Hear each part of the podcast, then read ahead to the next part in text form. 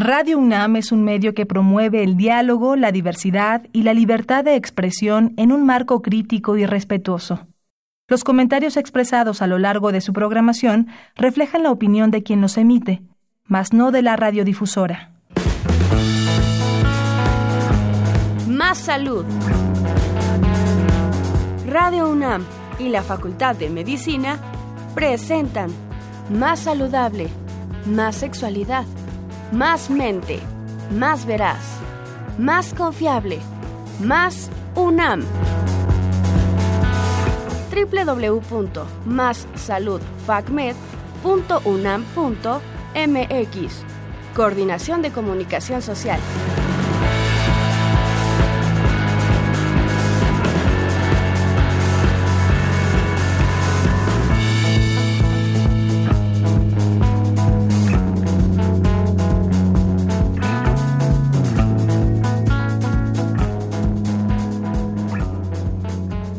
Hola, muy buenas tardes, estimados radioescuchas. Bienvenidos una vez más a nuestro programa Más Salud, que junto a la Facultad de Medicina tiene la misión de llevar información médica veraz hacia todos ustedes que nos están escuchando.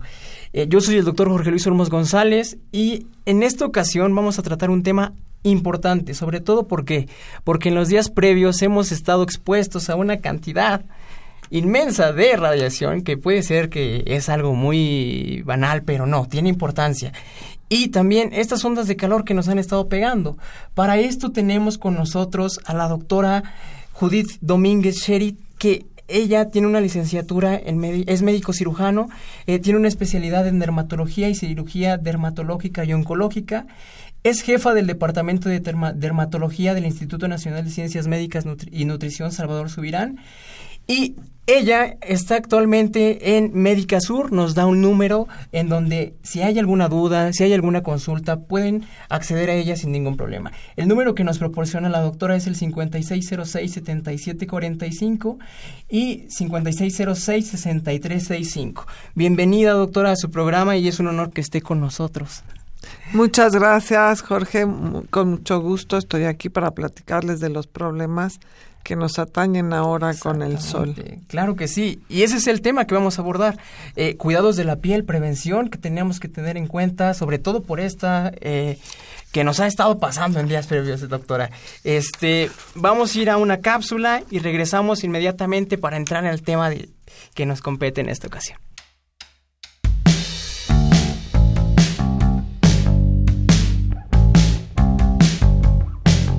Hola, buenas tardes. Yo soy el doctor Diego Pineda Martínez. Soy el responsable del programa de donación de cuerpos de la Facultad de Medicina de la UNAM. Queremos invitarlos a que eh, se sumen a este programa eh, de reciente creación. Tiene año y medio que se inauguró este programa y es muy importante la donación de los cuerpos destinados a investigación y a docencia.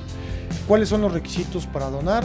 Son que tengas la libre convicción de donar, que seas mayor de edad y que vengas a una entrevista con nosotros en la Facultad de Medicina donde te explicaremos todos los detalles legales del programa de donación de cuerpos. Nuestros teléfonos son 5623 2412 y 5623 2269. Los invitamos a que visiten nuestra página www.pdc.unam.mx y nos sigan en nuestras redes sociales. Búsquennos como PDC en Facebook y en Twitter. Estamos de regreso y vamos a entrar directamente en el tema que venimos a platicar, doctora. Me gustaría lanzarle la primera pregunta. Eh, ¿Cuáles son las precauciones que debemos tener eh, antes de exponernos al sol? Sobre todo porque ya estamos en una época de vacaciones, doctora. ¿Qué nos podría comentar sobre eso? Bueno, es muy importante. Eh, esta pregunta básica es sobre todo qué debemos hacer para protegernos del sol en esta época. Y yo le diría que es en todas las épocas. Perfecto. ¿Eh? Eso, eso es importante que claro. doctora. Porque qué pasa que nosotros tenemos sol todos los días. Así es. Mientras haya luz del día hay radiación ultravioleta, que en verano es más intensa, es otra cosa. Pero nosotros debemos de protegernos del sol diariamente. Y se dice que se debe de proteger desde que se tiene un año de edad. Es decir, la radiación se acumula día a día. Y esa la radiación que se va acumulando en nuestra piel al cabo de los años, pues hace un daño crónico.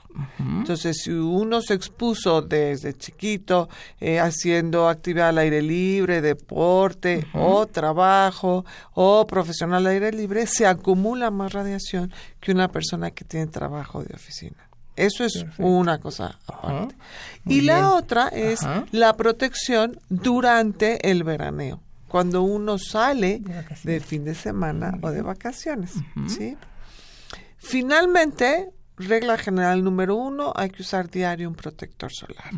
¿Por qué? Porque nos da el sol de caminar, de ir en el auto, de estacionar el auto una cuadra y caminarla sin protección adecuada. Esa es una protección que debemos de hacer diario. Ahora, cuando nosotros salimos al sol, que vamos a estar en la playa, en la alberca, jugando tenis, básquetbol, lo que sea, hay que tomar en cuenta que debemos salir protegidos con un protector solar, que se debe poner media antes, media hora antes de salir. Pero hay que tomar en cuenta que la protección de este protector dura nada más tres horas. Perfecto. Entonces, ¿qué quiere decir? Que si yo me lo puse a las 8 de la mañana y a las 11 sigo al sol o voy a salir, me lo tengo que retocar. Otra cosa importante que hay que considerar en vacaciones es que si yo nadé, me asolé, sudé, me friccioné la cara, pues el protector se va. Muy bien, eso es hay que retocarlo. Importante. Ok, doctora, nos comentaba esto que era eh, algo que llamó mi atención. Eh, la exposición a radiación es acumulativa, como bien lo mencionó. Eh, este uso de bloqueadores, ¿hay bloqueadores especiales para niños o es como cualquier bloqueador se puede usar en cualquier tipo de piel, doctora? Yo sé que hay algo que se llama factores de protectores solares. Estos factores de protectores solares, ¿cuál es como el indicado para determinada época de, del año, por así decirlo? Yo sé que también hay como épocas donde se usa un factor más elevado o esto es otra cosa que me gustaría preguntarle, doctora. Este, ¿Qué está como indicado en determinada edad, en determinada época de año? ¿Cuál es la respuesta? Bueno, partamos primero de dos cosas importantes. Uno es nuestro tipo de piel. Perfecto, eso es importante. Que es el tono de piel. Es decir, una persona blanca tiene menos protección que una persona morena. ¿sí? Y en dermatología consideramos el fototipo, que se clasifica del 1 al 6, de acuerdo a qué tan fácil se broncea una persona o no. ¿sí? Una persona que se expone al sol y se pone roja, no tiene nada de protección natural. Entonces, esta persona no a andar sin protector en su vida. ¿Sí? es una ley. Esa es una regla en general. Una regla más bien. Y las personas morenas que creen que tienen una protección natural, pues digamos que es relativo, porque una persona morena puede estar expuesta al sol y también ponerse roja, ¿no? Generalmente se broncean, pero finalmente el sol los está dañando. Es punto número uno. El factor de protección solar es cuántas veces protege este protector contra la radiación. Y se dice que arriba de 30 protege muy bien. Por regla internacional, todos los protectores dermatológicos aprobados y avalados de que funcionen tienen que tener un 50% de protección. Ahora, los protectores nuevos tienen un signo de más. Esto significa que protegen contra las dos radiaciones, la UVB y la UVA, que finalmente es la que produce el cáncer de piel. Ahora, hay productos no dermatológicos, digamos, o que no tienen el, el, aval de una casa farmacéutica dermatológica que ofrecen protectores del 100. La verdad es que arriba de 50 no da mejores beneficios. La otra cosa es el control de calidad. Yo les sugiero a las personas que compren un protector de farmacia. Muy bien. ¿Sí? Ahora, ¿qué debe de hacer un niño? la sustancia en el que va el protector es muy importante. Las cremas, los productos que dice eh, protector solar en crema, generalmente va para pieles del cuerpo y para niños. Hay protectores que dice pediátrico, infantil, kits para niños. Ahora, el adulto se puede poner cualquiera, pero tenemos un especial cuidado en el protector en la cara. Porque si es una persona joven, propensa al acné, o no tan joven, pero adulto joven que todavía tiene producción de grasa, debemos de usar un producto sin tanta grasa, como puede ser fluidos, como puede ser toques secos, como puede ser cualquier sustancia que no tenga grasa, que generalmente son las cremas. Perfecto, doctora creo que con esto quedó resuelta esa duda eh, y muchas gracias. Otra pregunta, ¿solo el bloqueador nos protege del sol o hay alguna sustancia que se puede usar como eh, una variante del bloqueador, doctora? Claro, el protector solar es, digamos, el, el factor más importante a utilizar siempre les pedimos a los pacientes o a las personas que utilicen una protección mecánica, es decir, un sombrero, pero un sombrero de ala ancha. Yo les digo así como de novicia voladora, ¿no? Porque si usan la visera, pues protege la mitad de la nariz. Y el cáncer de piel, el sitio más frecuente es en la nariz. Entonces, que proteja, pues más allá del cuello. Eso es uno. Si vamos a ir a la playa, si vamos a ir a la alberca, debemos usar de estas camisetas que ya traen protección solar agregado a la fibra. ¿no? Entonces, todas estas playeras que venden en tiendas de natación o de deporte que dice con factor de protección, sí es real y hay que usarlas. Sobre todo en los niños es muy difícil sacar al chamaquito del agua y decirle te voy a poner protector porque más tarda uno en ponérselo que el niño en aventarse al agua y eso no funciona. Si usamos este tipo de camisetas, sí hay una buena protección solar. ¿sí? Perfecto, doctora. Y yo creo que sí, eso ya nos resolvió otra duda y mito muy importante. Este...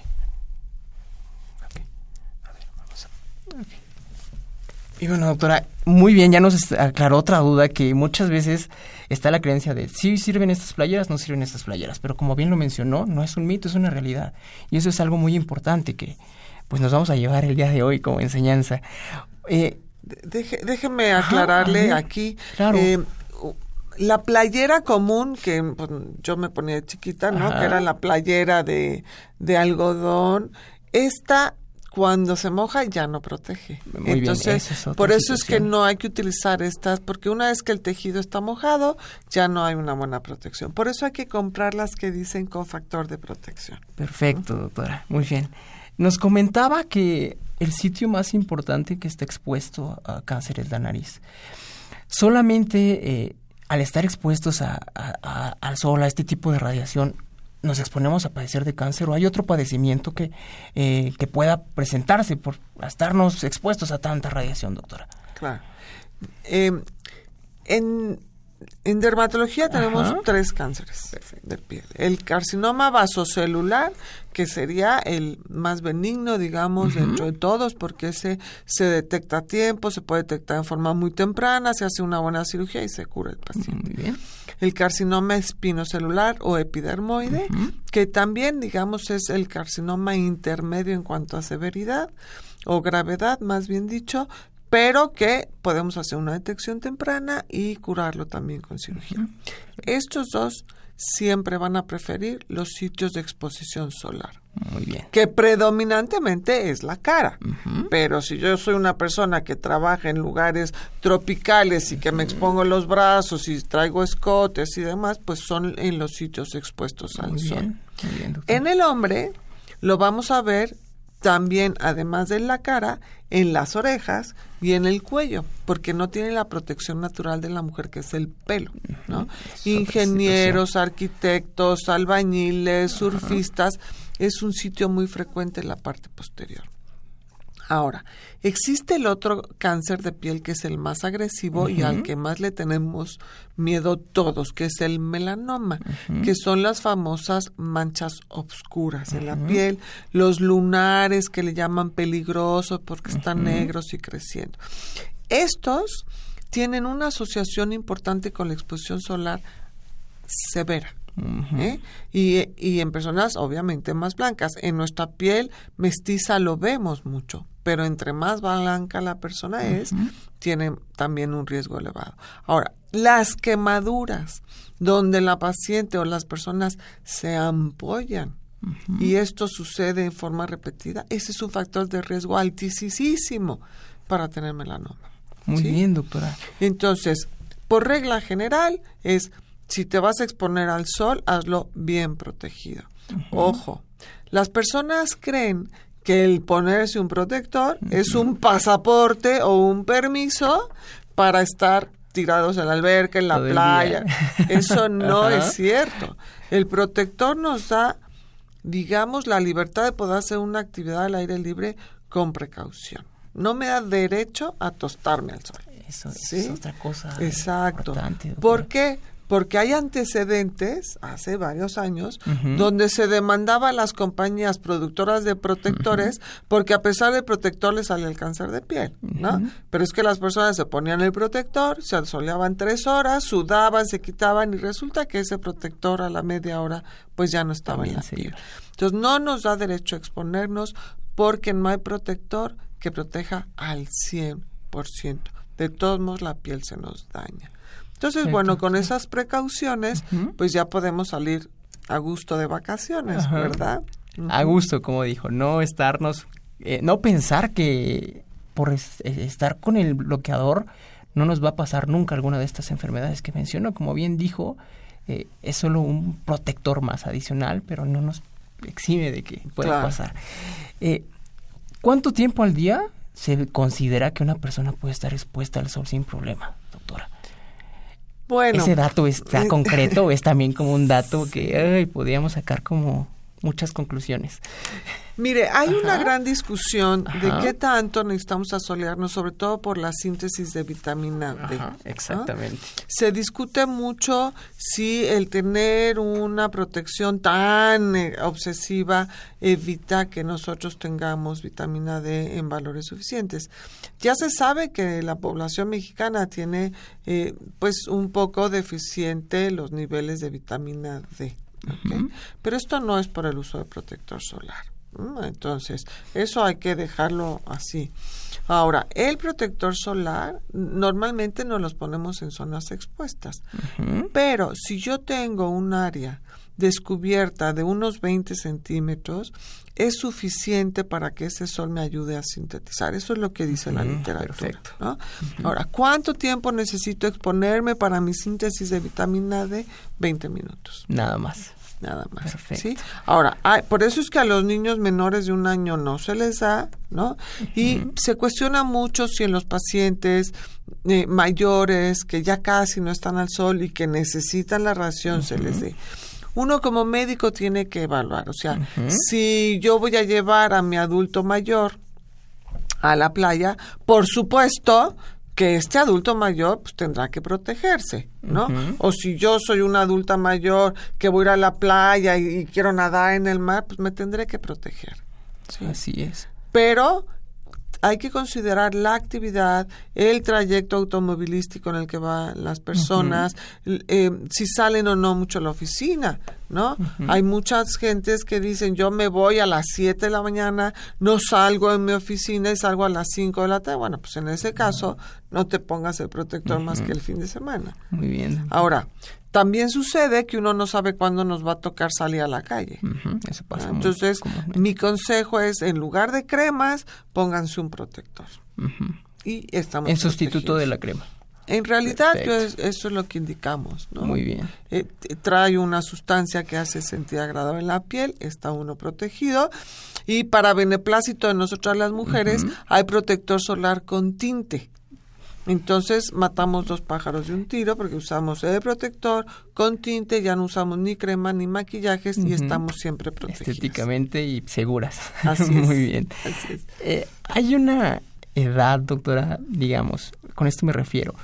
Una persona mayor eh, tiene más riesgo de cuando se expone al sol presentar una patología como las que nos comenta, o es la misma situación que una persona mayor se exponga 20 minutos, una persona de edad eh, adulta 30, 40 años, se vuelve a exponer a los 20 minutos, está, tiene el mismo factor de riesgo de presentar una, una patología de este tipo. Digamos que el riesgo existe por el daño solar acumulado. ¿no? Mm, Ejemplo, si yo soy una persona que he vivido en playa o en zona tropical, toda mi actividad ha sido al aire libre. Tengo una piel Mm, digamos un fototipo 3-4 que es una piel morena clara. Tengo 40 años, mi riesgo es mucho mayor a que si yo He estado siempre viviendo en una zona donde no me da el sol, donde toda mi vida ha sido muy bien cuidado, donde mi después de mi educación profesional trabajo en oficina o aunque no he sido profesional trabajo en oficina y casi no salgo de fin de semana. Aunque sea yo blanca, tengo menos riesgo que la persona morena, pero que su vida ha sido mucha radiación. Es decir, aquí hablamos de la radiación solar acumulada en el transcurso de los años. ¿Qué está pasando ahorita? Que estamos viendo mucho cáncer de piel en jóvenes. Antes el cáncer de piel era en personas mayores de 60 años por este efecto acumulativo de la radiación. Ahora con la facilidad que tenemos de ir a Acapulco en tres horas y a Cuernavaca en, bueno, en media hora si no hay bloqueos y demás. si no, hay más radiación en el trayecto. Exacto, ¿no? O, que está Valle de Bravo, o claro. hay mucha más actividad al aire libre.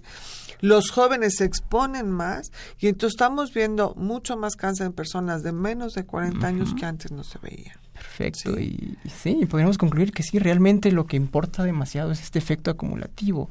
Exacto. O sea, La, ocupación de la persona tiene mucho que ver. Así es, doctora. Mm, ¿Toda lesión debe ser evaluada por un dermatólogo o existen como datos que nos permiten decir esto no es normal, tengo que ir directamente ya con un dermatólogo? Hay características de un, de un eh, lunarcito que tengamos que tener en mente como personas que nos digan esto no es normal. ¿Cuáles son, doctora? Claro, yo aquí sí haría un paréntesis y decir, todo lo que está en la piel debería ser evaluado por un dermatólogo. Así es. ¿Qué, qué pasó? ¿No? La dermatología era, digamos, una especialidad despreciada. ¿no? Todo el mundo le hacía la dermatología y no nada más los médicos.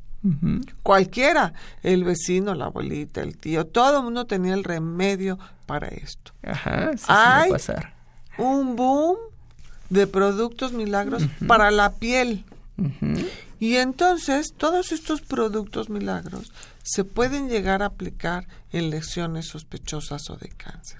Entonces mi consejo general es, si ustedes tienen una lesión en piel que ha persistido, digamos, un granito que haya persistido por más de un mes, que vaya creciendo y tenga sangrado espontáneo, eso es casi, casi igual a una lesión sospechosa de cáncer y hay que verlo. ¿Qué pasa? Que si yo voy a otro especialista o yo voy con el peluquero, yo voy con alguien y dice, ay, tengo ahí una verruguita, córtamela. Y esa verruguita era un cáncer y no se mandó a examinar, lo que comúnmente sucede es que el paciente llega varios meses después o un año diciendo, pues aquí donde me cortaron la verruguita me creció esta cosa. Entonces yo le sugiero que ante una lesión de piel que no nos guste, porque nosotros aprendemos a reconocer este barrito, se lo exprime, no sale nada, nada más sangra, le está creciendo. Ojo, eso es un dato, un foco rojo para el dermatólogo. Lunares, ¿no? es muy socorrido ir a otro especialista y que diga, ay, que me este lunar y ya está. Los lunares normalmente es, digamos, la lesión más común en las personas. Todo mundo tenemos al menos un lunar, ¿sí? Todo mundo. Hay lunares que no nos gustan. Y lo más fácil es que alguien diga, yo te lo quemo, yo te lo quito y ya está. Por regla general, los lunares hay primero que examinarlos, hay que identificarlos bien. Si no molestan, si han tenido toda la vida y si no les preocupa cosméticamente, déjenselo. ¿sí? Si les preocupa cosméticamente, vayan con un dermatólogo o con un cirujano plástico que los quite bien. Los lunares no se queman. ¿Sí? Eso es importante porque realmente también está surgiendo un boom impresionante con, con estas situaciones en donde ya cualquiera puede quitar verrugas y como usted dice, lo que hacen es quemarlas. O inclusive hacer ahí alguna situación diferente que lo único que hacen es quitar la lesión pero no se estudia más a fondo. Y nos vamos a quedar con eso doctora con lo que menciona. Realmente toda situación o toda lesión que encontremos ahí anormal o preocupante hay que evaluarla primero con un especialista para saber realmente por qué. Claro, y una mancha negra, un lunar negro, que de repente crezca, que de repente esté teniendo variaciones en los colores, que tenga café, negrito, café oscuro, blanquito, ojo, ojo, ojo, eso es un lunar que debemos de examinar. Sospechoso de algo importante. De melanoma. Perfecto, doctora. Eh, ¿Solo puede dar cáncer en zonas visibles? No, los más frecuentes es en zonas expuestas al sol. Pero, por supuesto que en la zona no expuesta al sol también encontramos cáncer. Perfecto, eso es importante. Aquí hay una confusión, porque al paciente cuando le dice, ¿usted se ha soleado? Dice, no, hace 50 años que no me asoleo. Pero se asoleó 30 años. Y estamos regresando al efecto acumulativo. o dice, hace dos años que yo ya uso protector. Claro, pero se asoleó 40 años atrás y se asoleó en espalda y pecho, ¿sí? Entonces sí podemos encontrar cáncer de piel en las piernas, en la muslo, en la espalda, en el abdomen, claro. Es más riesgoso las zonas expuestas al sol, pero toda la piel debe ser explorada para detectar cáncer de piel. Perfecto, doctora. Eh, nos vamos a, vamos a ir a una pausa y regresamos con este tema súper interesante que estamos platicando y volvemos en segundos. Claro que sí. Se oyó la explosión. Creo. Si no, pues, no explotó el... Estamos de regreso en nuestro programa Más Salud y estamos hablando sobre los cuidados de la piel y sobre los efectos que puede tener la radiación directa sobre nuestra piel. Eh, nos quedamos en, en una pregunta eh, que estábamos eh, evaluando o viendo cuáles son los riesgos de no estudiar una lesión y quitarla porque sí. Eh, otra pregunta, doctora. ¿Qué hacemos con las manchas de la piel que se vuelven más blancas cuando nos bronceamos? ¿Eso es normal? Claro que sí, Jorge. Esa es una pregunta bien frecuente. Hay varias cosas. Uno, cuando una persona se ha expuesto mucho al sol, sobre todo brazos y, piernas, empieza a tener puntitos blancos que nosotros le llamamos como en sal y pimienta.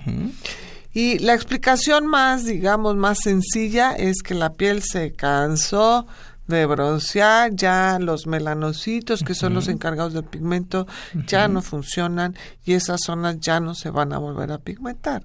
Por el contrario, entre más se expongan al sol, más manchitas blancas van a aparecer. Pero esto lo vemos en estas pieles ya muy dañadas por el sol. Ahora, si estamos hablando de otro tipo de manchas blancas, hay lunares que son lunares blancos que se llaman nevos anémicos, ¿no? Nemos este, hipocrómicos, donde la piel nunca pigmentó. ¿Por qué? Pues es un defecto. En lugar de un lunar oscuro, es un lunar blanco. ¿Qué pasa? Que si yo me bronceo, no es que se ponga más blanca la lesión, sino que el contraste con la piel alrededor, que sí se logra broncear, pues es mucho más aparatoso. y se, evidencia más la mancha. Y están las otras manchas del vitiligo, que eso es otro tema aparte. Pero las personas que tienen vitiligo, uno de los tratamientos que se utiliza es sol más una sustancia, pero es un sol con medida, ¿no? Cuantificado, medido y demás.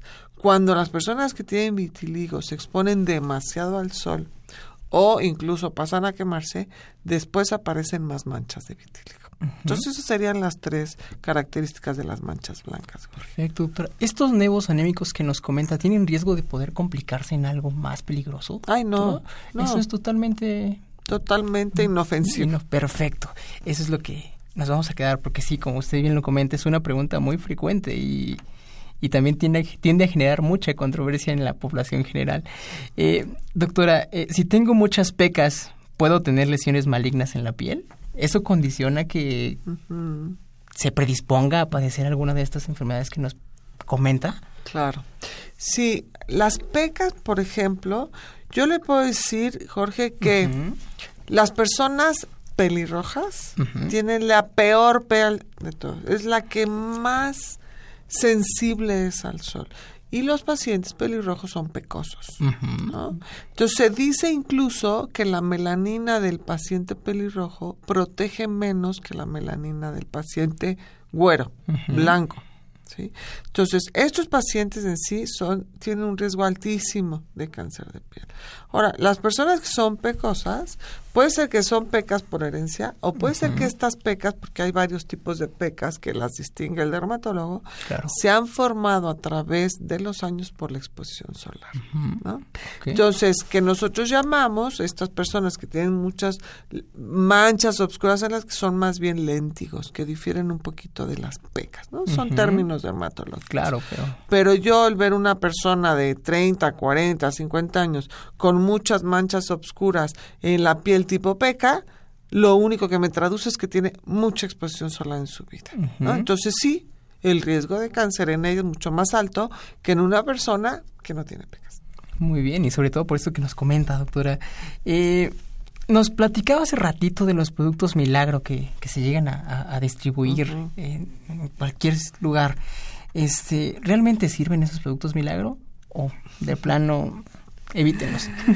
Mire, yo le puedo decir no sé si tristemente para el público y alegremente para los médicos, que eso nos da de comer a nosotros, ¿no? O sea, tanto producto que hay en el mercado, tanto se promocionan en, en horarios taquilleros que las personas consideran que es más barato conseguir este producto que ir al médico. ¿Qué sucede? Que se contactan, les irrita, les quema la piel, eh, a lo mejor se están produciendo un producto para hongos en una lesión que no es de, hongos, y los pone peor y entonces van a tener que ir al médico, van a tener que pagar la consulta y van a tener que gastar en otros tratamientos. A la larga, como decían por ahí, lo barato sale caro. Yo, en general, cada vez que veo uno de estos productos anunciados en la tele, realmente entro en crisis, porque no puede uno decirle a una persona que utilice esto en algo que es, por ejemplo, para hongos, cuando hay muchas cosas en la piel o en las uñas que parecen hongos y que no son. O sustancias que queman verrugas. Eso es otra, eso es, eso es muy peligroso, ¿no? Porque una cosa es el Photoshop que hacen, que le pones ¿eh? y a los dos segundos desaparece, que eso no es cierto, no es cierto, no hay magia en esos productos.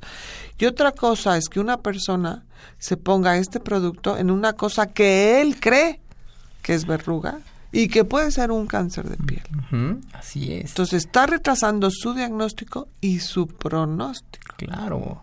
Sí, o sea, esto se puede tornar de una lesión que pudimos detectar a tiempo en algo impresionante que exacto. nos va a llegar con un dato ahí que esto no era nada más de piel, ya se fue a otro lugar. Así es. Y entonces gastaron 700 o 500 o 600, llegan lastimados y tenemos que quitar lo que, lo que produjo el producto y luego resolver el problema. Entonces, en lugar de tener un problema, va a tener dos. Claro, entonces esto es como una recomendación general, fuera nada más de los productos milagro en piel, que sean como en los productos milagros en toda zona, en general, así es, porque como bien dice, no sabemos qué están consumiendo y esto puede complicar muchas cosas. Claro, claro. Así es.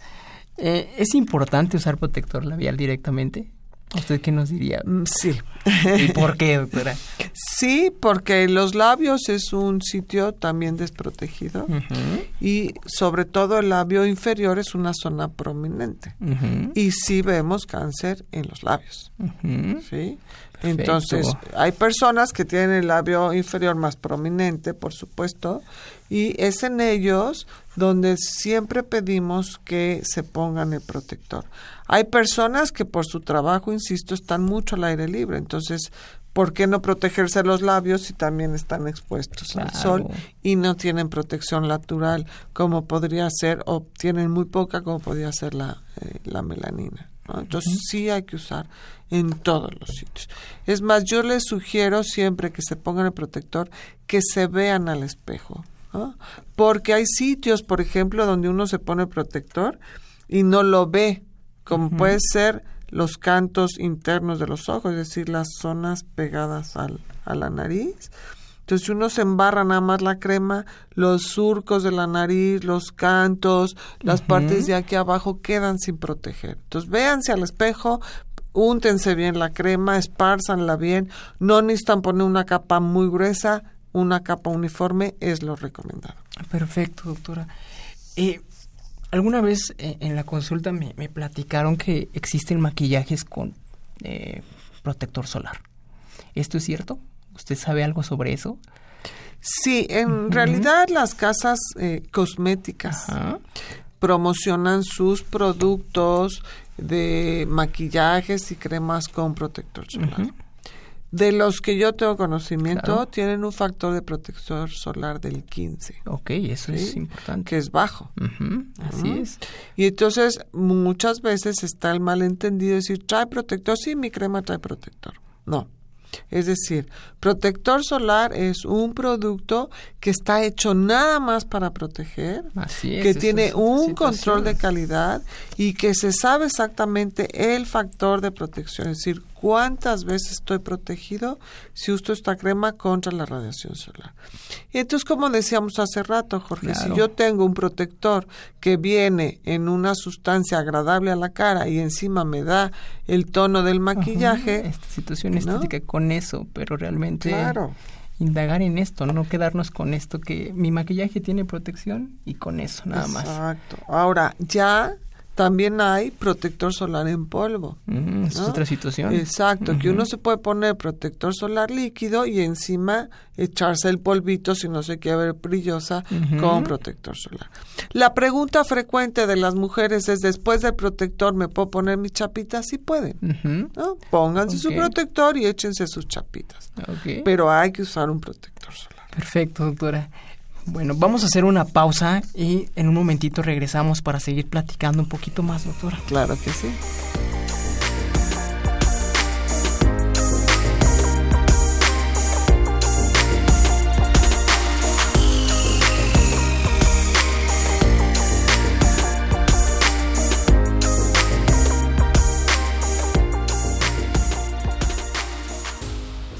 Estamos de regreso en nuestro programa Más Salud y como estamos eh, en esta ocasión tratando eh, las enfermedades y los cuidados de la piel eh, a nivel dermatológico, vamos a seguir con las preguntas porque tenemos aquí a la doctora. ¿Qué recomendaciones generales para el cuidado de la piel nos podría dar respecto a jabones, este, cremas, el uso muy controversial del zacate, que hay gente que lo recomienda porque si no la piel queda sucia o no? ¿Esto es un mito, doctora? ¿Qué recomendaciones nos podría dar usted sobre estas situaciones en especial? Claro que sí, Jorge. Efectivamente, hay muchos mitos en el cuidado de la piel. Así es. Leyendas urbanas, los consejos de, la abuelita, todo, ¿no? Y de la televisión también, De la televisión. Entonces, punto número uno, es esencial saber que lo mejor que le va a la piel es lo que menos química tenga, es decir, jabones blancos, cremas blancas. Ahora últimamente la gente usa el jabón sote para bañarse. y ese es una... Bueno, pues es un jabón para quitar la mugre de la, de la ropa. Pero si nosotros consideramos que nos bañamos diario cada tercer día y que traemos ropa, realmente no acumulamos tanta mugre. Entonces, lavado con jabón suave, blanco, sin perfume, sin color, aplicarnos después una crema blanca, sin perfume, sin color. No necesita ser dermatológica, hay muchas en, en el comercio que son adecuadas a Neutra en este caso. Neutras y no tan caras. El zacate nosotros lo prohibimos. ¿Sí? ¿Por qué? Porque la piel tiene su proceso normal de descamación. No necesitamos eliminar células muertas, esas solitas se eliminan. Pero si yo sacateo mi piel, si uso piedra pómex, si uso la toallita de nylon, todo eso lo único que va a hacer es que me quita una capa protectora de la piel, la hace mucho más sensible y vemos muchos problemas en la piel nada más por el tallado intensivo. Y además en nuestras pieles mestizas se pigmenta la piel en el momento en que uno se talla. Entonces vemos las espaldas todas talladas por el uso del cepillo y llegan con sus manchas oscuras. Entonces tiren a la basura todo esto que talle la piel. Este, estas situaciones que se llegan a presentar y que nos comenta, doctora, ¿tienen alguna complicación eh, o solo es la complicación estética que genera? Pues digamos que si la piel aguanta, pues nada más es la estética, ¿no? Pero en los pacientes que tienen piel delicada, con los pacientes atópicos o los pacientes de la tercera edad que tienen una piel delgadita o los niños, pues sí les hace una abrasión el zacate, sí les abre la piel. Y si esa piel que empieza a estar inflamada y descamada da comezón, se empiezan a rascar y entonces hacemos un círculo vicioso, más tallado, más rascado, más inflamación. Entonces, mal. Que genera muchísimos problemas. Claro, entonces tiren el zacate a la basura, tiren la toallita de nylon, tiren el cepillo, usen jabón, se lava uno con la pastita de jabón, se seca y se encrema. Perfecto. Esa es la recomendación que nos vamos a quedar, sobre todo por lo que bien nos explica, doctora. Y como bien dice, muchas veces eh, el uso de estos eh, productos eh, puede condicionar lesiones abrasivas en la piel. Esto condiciona que en algún momento pueda como perderse esa barrera de protección y la entrada de hongos directamente en la piel. Esa es otra situación. ¿Qué opina usted de los productos que venden así a diestra y siniestra en cualquier lugar y que los anuncian en la televisión para combatir que cualquier lesión descamativa, es decir, que se está pelando la piel un poquito, es hongo y se debe de tratar así? ¿Usted qué opina sobre eso? Claro. E, esa es una excelente pregunta porque Desafortunadamente, todo el mundo le hace a la dermatología, hasta el doctor Google. Así es. Nosotros debemos entender que para ser dermatólogo estudiamos la carrera y luego uno o dos años de medicina interna y luego tres de dermatología. Estamos hablando casi de 12 años para ser dermatólogo. La dermatología es la rama más amplia de la medicina, o sea que hay mucha patología en la piel. ¿Qué sucede? Que todo el mundo cree que lo que aparece en la piel son hongos, ¿no? Una lesión, lo que sea, son hongos. Acto seguido, una recomendación de televisión, de anuncio de estos productos que tienen tres cosas, como el famoso barnicil. Tiene cortisona, tiene un antimicótico y tiene un antibiótico. O sea, les dan para todo. ¿Y qué pasa en ese darle para todo a una piel que de, de por sí está irritada nada más por el tallado? La inflamamos, la contactamos y podemos ocultar una enfermedad que puede ser un momento mucho más seria. Entonces, todos estos productos que anuncian que curan todo, duden de eso. En verdad, la dermatología no es fácil, cuesta trabajo y después sucede que se ponen producto tras producto, porque si no es para hongos, entonces le dan para la bacteria y si no es para la bacteria, le dan para la inflamación y entonces va uno sobre otro, uno sobre otro. Estas sustancias que traen los productos sí se absorben por la piel. Hemos visto daños importantes por la cortisona en estos productos que se usa por largos periodos. Así es. Entonces, claro, y, hay que recalcar que la, cortisona es un producto o es un medicamento esteroide que al final de cuentas puede condicionar complicaciones mayores. Y muchas veces yo creo que está como el la creencia de que al ser una zona o una pomadita atópica no tiene la repercusión que tendría un medicamento tomado por vía oral, pero no es así, como bien lo menciona. Exactamente. La cortisona es muy buena bien indicada y bien manejada. Salva vidas y nos hace milagros en la piel. Pero bien dice Jorge, cuando nosotros usamos un producto por más de 10 días, si es cortisona, ya se absorbió y ya tenemos efectos en nuestro organismo. Entonces, mi recomendación general es que todos estos productos que hacen verdaderos milagros, no los crean, no hay milagros en la medicina, es. cuestión de estudio, es cuestión de saber tratar las enfermedades de la piel. aquí sí es casi un ruego, por favor, no se pongan productos si en realidad no saben lo que tienen. El doctor Internet no estudió medicina y no sabe reconocer esta patología. Claro, claro, y, y, y, como bien menciona, estos productos parecen que están diseñados para, para algo que le tengan que pegar, porque son como cuatro cosas mezcladas que cada una tiene un propósito diferente. Y eso es como que, ay, o sea, claro Claro, y es ocultar una ignorancia. También. O sea, pues no sé qué tiene, le doy este producto y algo le ha de pegar. Exacto, esa es la frase que quería encontrar. o sea, realmente parece que así lo, lo mandan y como bien usted dice, no funciona, vamos a escalar a otro producto de la misma categoría, pero un poquito más fuerte. Y eso es como que algo que, que tenemos que tener a consideración como tal. Exactamente. Y los remedios caseros, ¿no?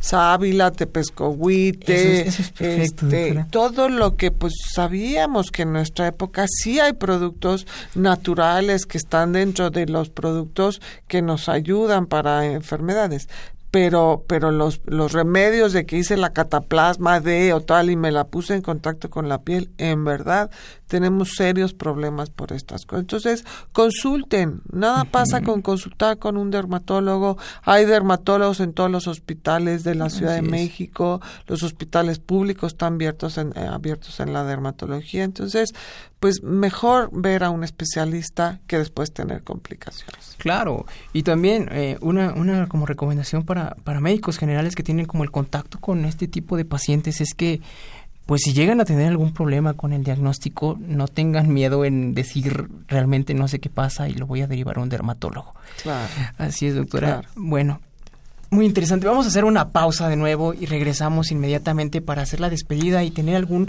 tipo de conclusión final con la doctora. Claro que sí, Jorge, gracias.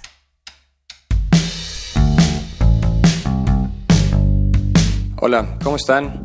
Soy Álvaro Contreras, soy cardiólogo intervencionista. Voy a platicarles brevemente del síndrome de corazón roto. El síndrome de corazón roto es una miocardiopatía inducida por estrés. Esta palabra tan compleja lo que quiere decir es que el corazón o el músculo que es el corazón se enferma por liberación de hormonas que el cuerpo necesita cuando está estresado. Obviamente no estamos hablando del estrés, eh, digamos, eh, de un examen o el estrés de alguna tarea, más bien estamos hablando de eventos emocionales muy fuertes, por ejemplo, la pérdida de un familiar, una ruptura de una relación muy intensa o alguna situación de violencia. Esta enfermedad se describió a principios de los años 90 en Japón y ellos acuñaron un término con el cual es muy conocida la enfermedad, que es takotsubo. El takotsubo es una vasija eh, tradicional japonesa que se utiliza para cazar pulpos.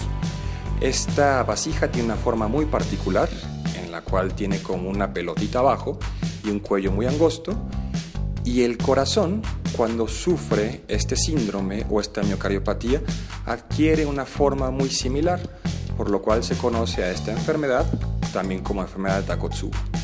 Esta enfermedad suele presentarse de una forma más frecuente en mujeres, básicamente 80% de los casos son mujeres, y suelen ser personas de edad avanzada.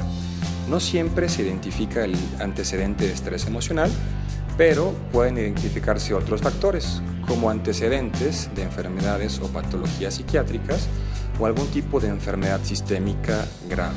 Por ejemplo, accidentes, cirugías o eh, infecciones muy severas. Eh, como lo dice el nombre, hay alguna alteración importante del corazón, pero afortunadamente el corazón no se rompe en realidad. Lo que sucede es que de forma transitoria pierde su capacidad de funcionar como bomba y esto puede ocasionar en distintos grados que haya dolor de pecho, falta de aire o incluso datos de insuficiencia cardíaca. Afortunadamente, estos extremos o el extremo más grave de la enfermedad es el menos frecuente y la gran mayoría de los pacientes suelen recuperarse de una forma bastante favorable. El diagnóstico de esta enfermedad es realizado habitualmente por los especialistas en los servicios de urgencia o en las terapias intensivas y requiere del abordaje mediante la exploración clínica, electrocardiograma y estudios de imagen. Ahora, para todos los que están en épocas de romance todavía, estamos acostumbrados a escuchar, pues me rompieron el corazón.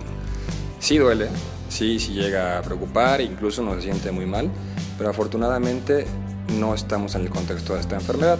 Obviamente el preocuparse demasiado y el sufrir las cosas no les va a traer nada bueno. Tómense las cosas con calma y van a ver que poco a poco todo se acaba por resolver. Estamos de regreso en nuestro programa Más Salud y estábamos platicando sobre el tema de cuidados de la piel. Abordamos temas muy importantes, abordamos temas muy interesantes y me gustaría preguntarle a la doctora Judith, que es nuestra invitada el día de hoy, ¿tiene alguna reflexión final, doctora, alguna conclusión que, que quiera rescatar de todo esto que platicamos para volverlo a hacer como esto se tienen que llevar el día de hoy a todos nuestros radioescuchas, doctora? Claro que sí, Jorge. Bueno, uno, punto número uno, el cuidado de la piel es de lo más sencillo, jabón blanco, crema blanca, no sacate nuestro Punto, hasta ahí llegamos. Dos, hay que usar un protector solar diario y sobre todo en este país donde tenemos sol todos los días del año. Hay que proteger a los niños. El protector dura tres horas si estamos haciendo activa al aire libre, hay que retocarlo. Y el uso del protector no es un pasaporte para atendernos al sol y tratar de broncearnos. Y en tercer lugar es la piel, es un órgano el más extenso de todo nuestro cuerpo. es un órgano, no es una cubierta, y como tal tiene muchísimas enfermedades que son prácticamente del conocimiento del dermatólogo. Otros especialistas las conocen, pero hay patologías que son exclusivamente del dermatólogo. Les sugiero que ante cualquier evidencia de lesión en la piel acudan con un dermatólogo. Si no tienen lesión en la piel y han tenido mucho daño solar o exposición, se sugiere una revisión por lo menos al año por un dermatólogo para detectar lesiones pequeñas de cáncer de piel que son curables. Eso es lo importante con el cáncer de piel. El cáncer de piel se cura si se detecta en forma temprana. A tiempo. Y sí, fomentar también un poquito de este tipo de medicina preventiva, en donde no nos esperemos a que haya una lesión importante, donde ya tengamos una complicación, sino que al primer instante de que detectemos algo diferente, acudir al médico, doctora. Así es, Jorge. Perfecto. Bueno, muchas gracias por su participación. Para nosotros es un honor que haya estado con nosotros. Y bueno, nos vamos a despedir esta fue una coproducción de la Facultad de Medicina y Radio UNAM a nombre del doctor Germán Fajardo Dolci, director de la Facultad de Medicina, de la doctora Irene Durante Montiel, que es la secretaria general, y de la licenciada Karen Corona Menes, coordinadora de comunicación social. Nos despedimos en la producción la licenciada Erika Lamella Santos, eh, en la conducción eh, yo soy el doctor Jorge Olmos y en los controles agradecemos a Rafael Alvarado. Y otra vez, muchas gracias doctora Judith por estar con nosotros, por prestarnos un poquito de su tiempo para compartirnos todo su maravilloso conocimiento. Y nos despedimos, doctora. Muchas gracias, Jorge. Muchas gracias a la Facultad de Medicina de la UNAM, mi alma mater, por hacer este tipo de promoción. Perfecto, doctora. Muchas gracias. Hasta luego. Excelente tarde. Gracias, igual. Radio UNAM y la Facultad de Medicina presentaron Más Salud. Consulta nuestra revista www.massaludfacmed.unam.mx. Coordinación de Comunicación Social. Más UNAM.